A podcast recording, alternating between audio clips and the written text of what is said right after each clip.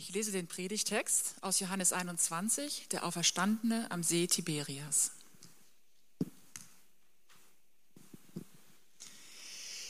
Danach offenbarte sich Jesus abermals den Jüngern am See Tiberias. Er offenbarte sich aber so. Es waren beieinander Simon Petrus und Thomas, der Zwilling genannt wird, und Nathanael aus Kana in Galiläa und die Söhne des Zebedäus und zwei andere seiner Jünger. Spricht Simon Petrus zu ihnen, ich will fischen gehen. Sie sprechen zu ihm, so wollen wir mit dir gehen. Sie gingen hinaus und stiegen in das Boot, und in dieser Nacht fingen sie nichts. Als es schon Morgen war, stand Jesus am Ufer, aber die Jünger wussten nicht, dass es Jesus war. Spricht Jesus zu ihnen, Kinder, habt ihr nichts zu essen? Sie antworteten ihm, nein. Er aber sprach zu ihnen, werft das Netz aus zur Rechten des Bootes, so werdet ihr finden. Da warfen sie es aus und konnten es nicht mehr ziehen, wegen der Menge der Fische. Da spricht der Jünger, den Jesus lieb hatte, zu Petrus, es ist der Herr. Als Simon Petrus hörte, dass es der Herr war, gürtete er sich das Obergewand um, denn er war nackt, und warf sich ins Wasser.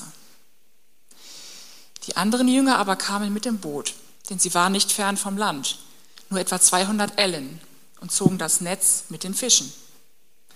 Als sie nun ans Land stiegen, sahen sie ein Kohlefeuer und Fische darauf und Brot. Spricht Jesus zu ihnen, bringt von den Fischen, die ihr jetzt gefangen habt. Simon Petrus stieg hinein und zog das Netz an Land, voll großer Fische, 153. Obwohl es so viele waren, zerriss doch das Netz nicht. Spricht Jesus zu ihnen, kommt und haltet das Mahl.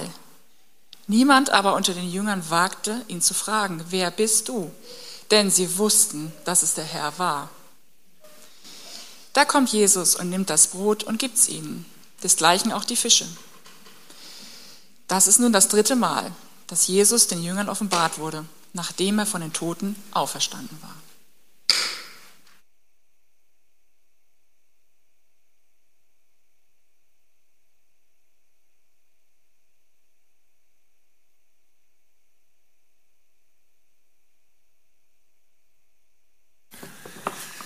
Ja, ich freue mich auch heute Morgen sehr, dass wir hier in diesem Saal so miteinander sitzen können und dass wir diesen wunderbaren Frühlingstag miteinander genießen dürfen und dass wir auch den gestrigen Tag genossen haben.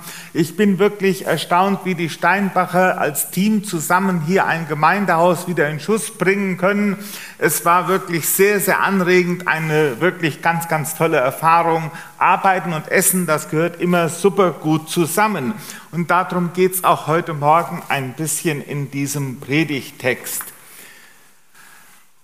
Die Jünger haben wirklich viel mitgemacht, gerade in dieser dichten Zeit von Kreuzigung und Auferstehung. Was für ein Wechselbad der Gefühle mussten die Jünger durchleben. Als sie dort in dieser letzten Woche in Jerusalem gewesen sind, hatten sie noch ganz große Hoffnung, dass Jesus ganz groß herauskommt und in kürzester Zeit sind alle ihre Hoffnungen zerbrochen. Auf einmal ist der, auf den sie gesetzt haben, an ein Kreuz genagelt worden und fürchterlich hingerichtet worden. Und wir lesen im Johannesevangelium, wie sie sich eingeschlossen haben, wie sie aus Furcht, aus Angst eingeschlossen hinter verschlossenen Türen sich zurückgezogen haben. Was für eine Zeit haben die Jünger durchlebt. Und dann kommen die Frauen zu ihnen und sagen zu ihnen, das Grab ist leer, uns ist der Herr erschienen. Petrus rennt selber zum Grab und, und kann es nicht fassen, kann es nicht glauben, kann es nicht wahrhaben wollen. Und dann sieht er, dieses Grab ist tatsächlich leer. Wie soll man das alles verstehen? Und hier im Johannesevangelium werden uns drei Begebenheiten geschildert, wo Jesus als der Auferstandene seinen Jüngern begegnet. Und Johannes schreibt, er offenbarte sich aber so. Und diese dritte Begegnung mit dem Auferstandenen, darum soll es heute Morgen ein wenig gehen. Wir haben eben gerade von Birte den Text gelesen. Dieser Text, die Begegnung des Auferstandenen am See Tiberias, das ist der See Genezareth, der hat verschiedene Namen bekommen, unter anderem wurde im Jahre 1718 dort die Stadt Tiberias in Ehren des römischen Kaisers gegründet und aufgebaut und deswegen hat der See dann diesen Namen auch bekommen. Dieser Text ist sehr hintergründig. Er offenbarte sich aber so. Also so die Art und Weise, wie Jesus sich offenbart. Da drin steckt eine Botschaft. Das ist ein Zeichen. Sozusagen der ganze Text ist voller Zeichen und diese Zeichen transportieren sozusagen die Botschaft, diese hintergründige Botschaft, die in der Begegnung mit dem Auferstandenen zu finden ist. Jesus offenbart sich nicht einfach zufällig. Nein, er möchte seinen Jüngern etwas über sich selbst ganz, ganz deutlich, ganz, ganz wichtig machen. Und wir wollen heute Morgen mal versuchen, ein wenig diese Botschaft zu ergründen. Die Jünger sind nach Galiläa zurückgekehrt. Und Johannes berichtet uns über diese Begegnung hier in Galiläa am See Genezareth. Die Jünger sind an den Ort zurückgekehrt, wo alles angefangen hat. Wir haben es eben in der Schriftlesung gehört. Petrus kehrt also an den Ort zurück, an dem Jesus ihm begegnet ist, an dem Jesus ihn in die Nachfolge gerufen hat und er sich hat rufen lassen. Er kommt also sozusagen an diesen Ursprungsort, an dieser ersten wichtigen Berufungsbegegnung, an diesen Ort kehrt er zurück. Und er kehrt dort zurück, so weiß uns das Matthäusevangelium zu berichten, dass Jesus seinen Jüngern befohlen hatte, nach Galiläa zu gehen um ihnen dort zu begegnen. Und vielleicht können wir jetzt mal dieses Bild sehen, was ich uns geschickt habe. Hier der See Genezareth, der See Tiberias in einer wunderbaren Morgenstimmung. 2014 durfte ich einmal für ganz wenige Tage, nur für fünf Tage Israel besuchen. Und für mich war der Morgen, der ganz frühe Morgen am See Genezareth das beeindruckendste. Das ist mir richtig nahe gegangen, weil ich empfunden habe, dass ich hier an dem Ort bin, wo der lebendige Herr, der auferstandene Herr, selbst seinen Jüngern begegnet ist. Und ähm, das ist schon etwas Besonderes. Nun, das ist ein sehr romantisches Bild, eine romantisch anmutende Szene. Wunderbar, wenn man ganz in der Stille morgens den Sonnenaufgang sich anschauen kann und so das Herz voller guten, wehmütigen Gefühle hat. Für die Jünger war der Morgen, den sie, die Nacht und der frühe Morgen, den sie am See Genezareth erlebt haben, ein ganz anderer. Sie waren wieder mit ihrem Boot auf den See, um zu fischen. Sie sind sozusagen in den Alltag wieder zurückgekehrt, in die alltägliche Arbeit hinein. Das war keine Flucht, sondern eine ganz schlichte Notwendigkeit, nämlich die Notwendigkeit für die Familie da zu sein, für die Familie zu sorgen, Fische zu fangen, für den Unterhalt zu sorgen, damit das Leben weitergehen kann. Sie sind also wieder mitten in ihrem Alltag. Und der Alltag ist oft Mühe und Kampf. Kein Motorboot, nein, mit Muskelkraft ein schweres Holzboot. Man kann Bilder von solchen Booten, wie sie die damals hatten, im Internet finden. Mit so einem schweren Holzboot mit sieben, acht Mann musste man dieses Boot auf den See bewegen, die Netze dabei. Und dann kein Radar. Man findet die Fische nicht so, wie man das heute mit seinen technischen Gerätschaften am Boot eines Fischerbootes alles hat. Nein, man muss darauf vertrauen, irgendwas zu fangen. Na klar, das waren erfahrene Männer. Aber es hat so manche Nacht gegeben, an dem sie ihre Netze umsonst ausgeworfen haben, wo sie nichts gefangen haben. Und das ist wieder so eine Nacht. Wieder so eine Nacht, wo man alles gegeben hat, alles investiert hat, alle Kraft gegeben hat und am Ende kommt nichts bei raus. Aller Einsatz ist vergeblich, die Arbeit ist umsonst. Das ist keine schöne Erfahrung. Es ist keine schöne Erfahrung, mit einem leeren Boot, mit leeren Netzen an den Strand, ans Ufer zurückzukommen. Müde und abgekämpft. Und trotzdem, und trotzdem ist genau diese Erfahrung wichtig. Genau diese Erfahrung ist wichtig. Sie ist sozusagen die Voraussetzung für das, was folgt. Die Jünger konnten hart arbeiten.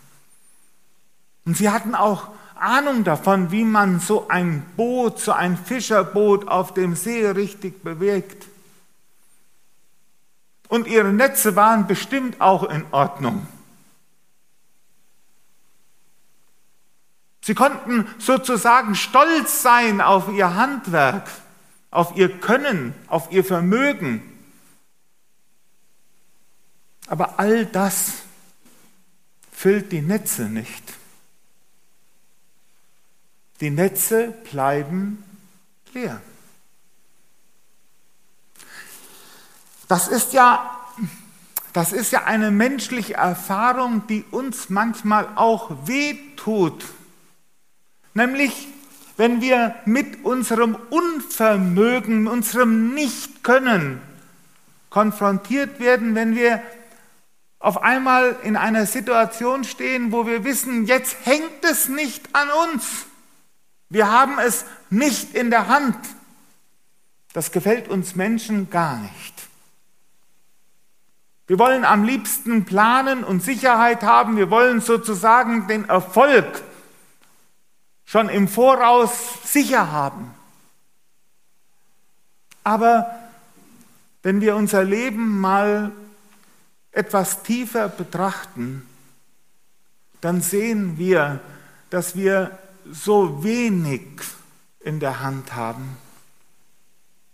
Und dass letztendlich alles, was wir vermögen, was wir können, etwas Anvertrautes ist. Ja, selbst dass die Jünger in dieses Boot steigen konnten, die Netze auswerfen konnten, dazu die Kraft und die Gesundheit hatten, das war ja noch nicht mal ihr Verdienst. Und jetzt kommen sie mit ihren leeren Netzen ans Ufer zurück. Und dann heißt es, Jesus der Auferstandene offenbarte sich aber so. Jesus weiß um das Unvermögen seiner Jünger. Sie können die Netze nicht füllen. Sie haben es nicht in der Hand. Aber der Herr, der Herr erkennt das Wo, er kennt das Wann und er kennt das Wie. Und so hören sie seine Stimme, werft die Netze aus zur rechten Seite. Und dass Johannes hier die rechte Seite betont, ist nicht von ungefähr. Die rechte Seite Gottes ist die rechte Seite, mit der Gott segnet. Die rechte Hand, die den Segen sozusagen vermittelt. Du bist unter seiner rechten Hand und dort, wo Gott seine rechte Hand ausstreckt, wo er Segen gibt, da wird das Netz gefüllt. Er weiß, wo die Fische zu fangen sind. Er weiß das Wann, er weiß das Wie und er weiß das Wo. Er füllt das Netz. Und die Jünger machen hier eine ganz, ganz wichtige Erfahrung. Eine wichtige Erfahrung, die für uns Gläubige, die wir Jesus Christus nachfolgen, für die, die ganz besonders diesen Anspruch haben, ich will alles für Jesus geben, ich will mich 100% einsetzen, dann müssen wir die Erfahrung oder dürfen die Erfahrung machen, nicht der Herr braucht uns. Auch wenn wir das manchmal uns selber so einreden wollen. Nicht der Herr braucht uns, sondern wir brauchen den Herrn. Wir brauchen den Herrn. Er hat die Macht. Er hat die Gewalt. Er ist der lebendige Herr, der nicht im Tod geblieben ist, sondern der auferstanden ist und der das Leben in Fülle schenken kann. Das Leben in Fülle kann er schenken. Und er will es schenken. Durch ihn gibt es das Leben in Fülle. Und so ist dieses volle Netz mit diesen 153 Fischen sozusagen ein Bild für diese unüberbietbare Fülle des Lebens die der Auferstandene seinen Jüngern schenkt. Er gibt die Fülle, er gibt das Leben. Und das ist wunderbar, wenn wir Menschen diese Erfahrung machen dürfen. Es hängt nicht an uns. Es ist der Herr. Und ich glaube, das ist auch für unsere Mitarbeit und für unseren Dienst im Reich Gottes und in der Gemeinde von unschätzbarem Wert. Na klar wünschen wir uns Wachstum. Na klar wünschen wir uns, dass es vorangeht. Na klar wünschen wir uns, dass der Saal voll wird. Na klar wünschen wir uns, dass Menschen zum Glauben kommen an den lebendigen Herrn.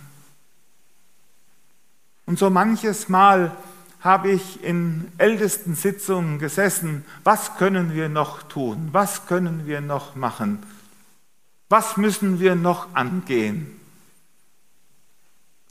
Und dann haben wir, wenn wir ein bisschen darüber gesprochen haben, immer wieder wurden wir ganz schnell mit dem eigenen Unvermögen konfrontiert. Und dann zu wissen, Gott will uns gebrauchen, aber es kommt in erster Linie auf ihn an und nicht auf uns. Das ist eine ganz, ganz wichtige Erfahrung, die uns im Gemeindeleben, im Dienst für Jesus entlastet, dass er für die vollen Netze verantwortlich ist, nicht wir. Und er bestimmt das Wann und das Wo und das Wie. Und die Jünger können es nicht fassen. Als sie ihrem Herrn gehorsam sind, als sie auf sein Wort hin diese Netze aufwerfen, wird ihr Netz gefüllt. Und so gibt sich Jesus als der Auferstandene zu erkennen. Und er nähert sich ihnen auf eine Art und Weise, erst haben sie gedacht, was ist das da für einer am Strand? der da am frühen Morgen am Strand ist. Und dann, nachdem sie diesen Fischfang gemacht haben, sagt Johannes, der Nachdenkliche, es ist der Herr. Es ist der Herr.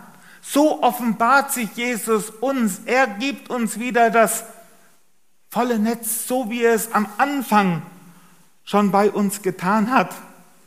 Und den stürmischen Petrus, den hält es nicht mehr in seinem Boot. Haben wir noch in Erinnerung, wie er am Anfang reagiert hat, das erste Mal, als ihm der Herr die Netze gefüllt hat? Weiche von mir, ich bin ein sündiger Mensch. Und jetzt auf einmal hier in dieser Erfahrung möchte er Jesus begegnen. Und irgendwie muss doch der Petrus gewusst haben, obwohl ich ihn verleugnet habe, meinem Herrn, ich habe ihn bisher so kennengelernt, dass ich, ich seine Nähe haben will. Und er stürmt aus dem Boot heraus. Und er ist es, der dann auch später das Netz an Land zieht. Aber wisst ihr, nicht die vollen Netze sind das Schönste. Sondern das Allerschönste ist der Höhepunkt dieser Offenbarung des Auferstandenen. Er offenbarte sich aber so. Stellen wir uns noch einmal diese Jünger vor. Müde, abgekämpft, hungrig. Und dann kommen sie und steigen aus diesem Boot. Und was riechen sie? Da brennt ein Kohlenfeuer. Und auf diesem Kohlenfeuer ist Fisch, der dort auf diesem Kohlenfeuer gegrillt, gebraten wird. Ich weiß nicht, wie es euch geht, wenn ich nach Hohensolms in mein Dorf fahre. Im Zunenauto rieche ich, ob gegrillt wird.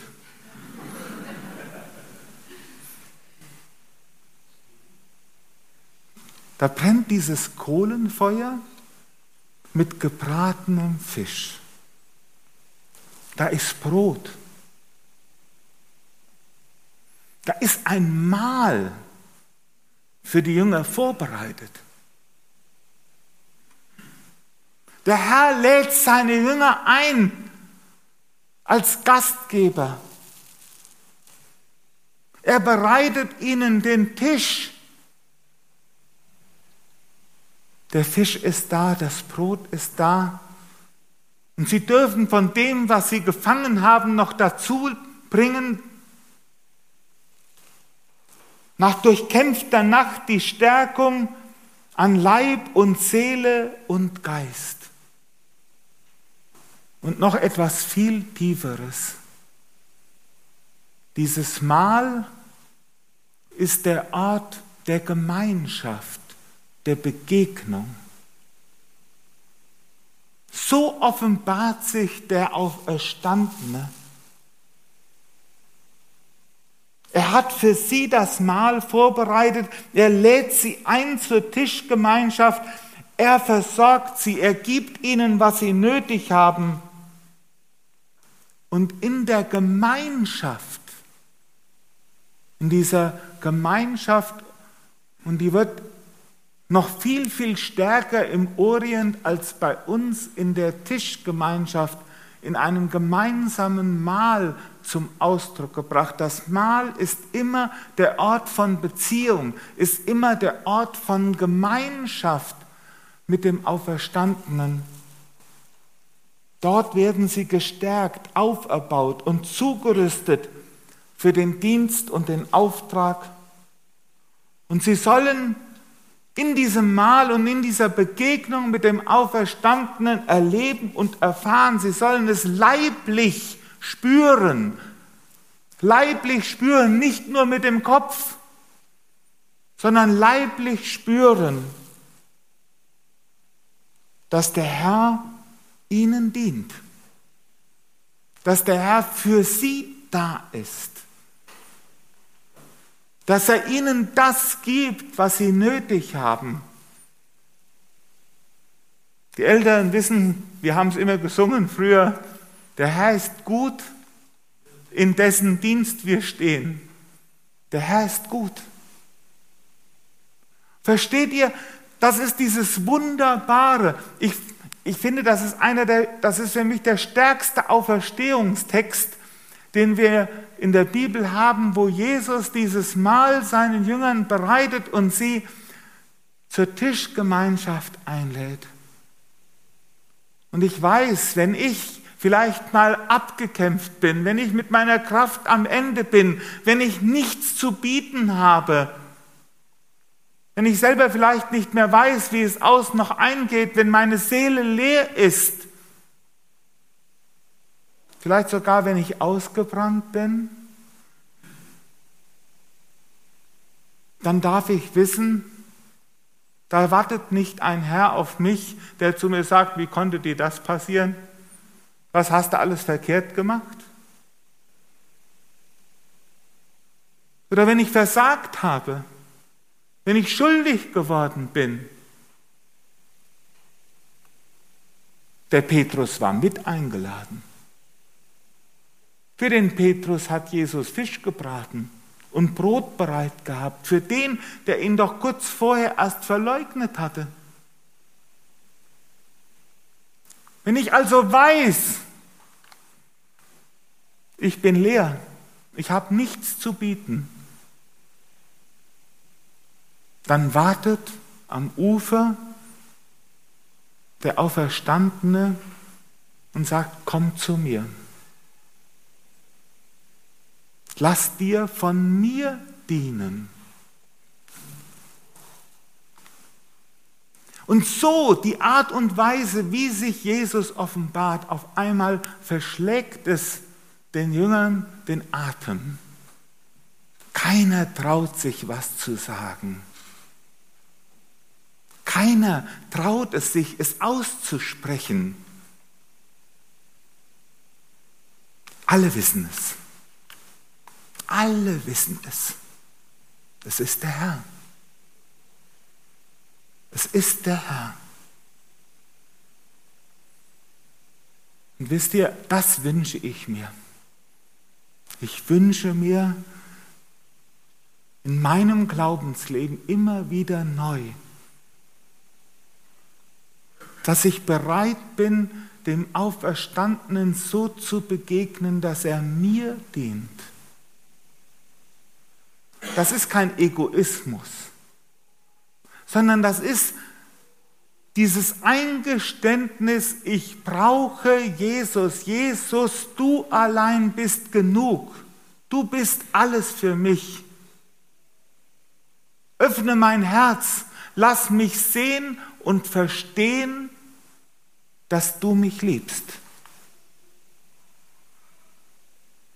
Und so möchte ich uns heute sagen und so möchte ich mir das immer wieder selbst sagen. Der Dienst für Jesus ist wichtig, unendlich wichtig.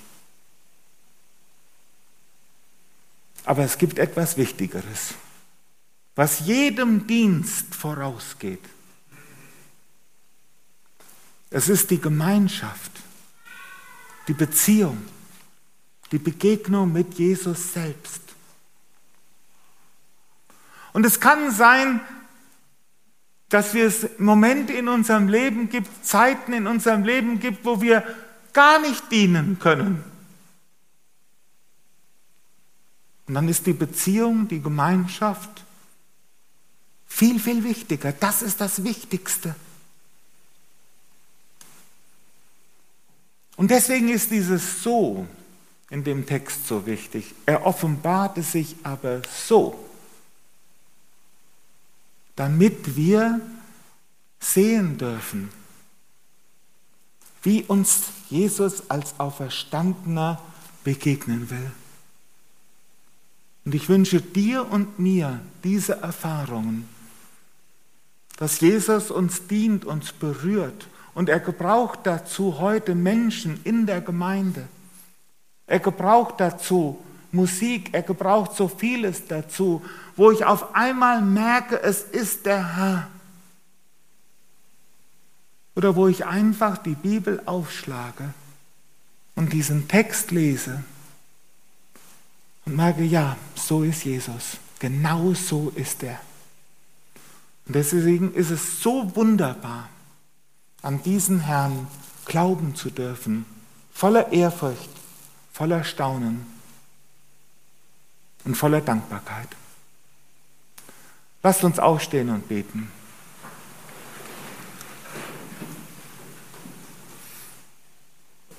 Herr Jesus, du bist der auferstandene Herr. Du bist der lebendige Herr. Und du schenkst die Fülle des Lebens. Herr, du weißt, dass aus uns heraus nichts erwachsen kann, was du nicht vorher selbst geschenkt hast. Herr, du kennst unser Unvermögen und du willst es füllen mit deiner Gegenwart. Herr, du kennst unser Herz und du weißt, wann wir manchmal leer und abgekämpft sind. Und Herr, dann möchten wir von dir erbitten und erwarten, dass wir dich in unserem Unvermögen, in unserer Schwäche, erkennen. Und dass du uns so begegnest, wie wir es brauchen. Hab Dank, Herr, dass du uns den Tisch deckst, dass du uns zur Gemeinschaft und zum Mahl mit dir einlädst und dass du uns in deiner Nähe haben willst. Dafür sei dir Lob und Ehre, Preis und Dank. Amen.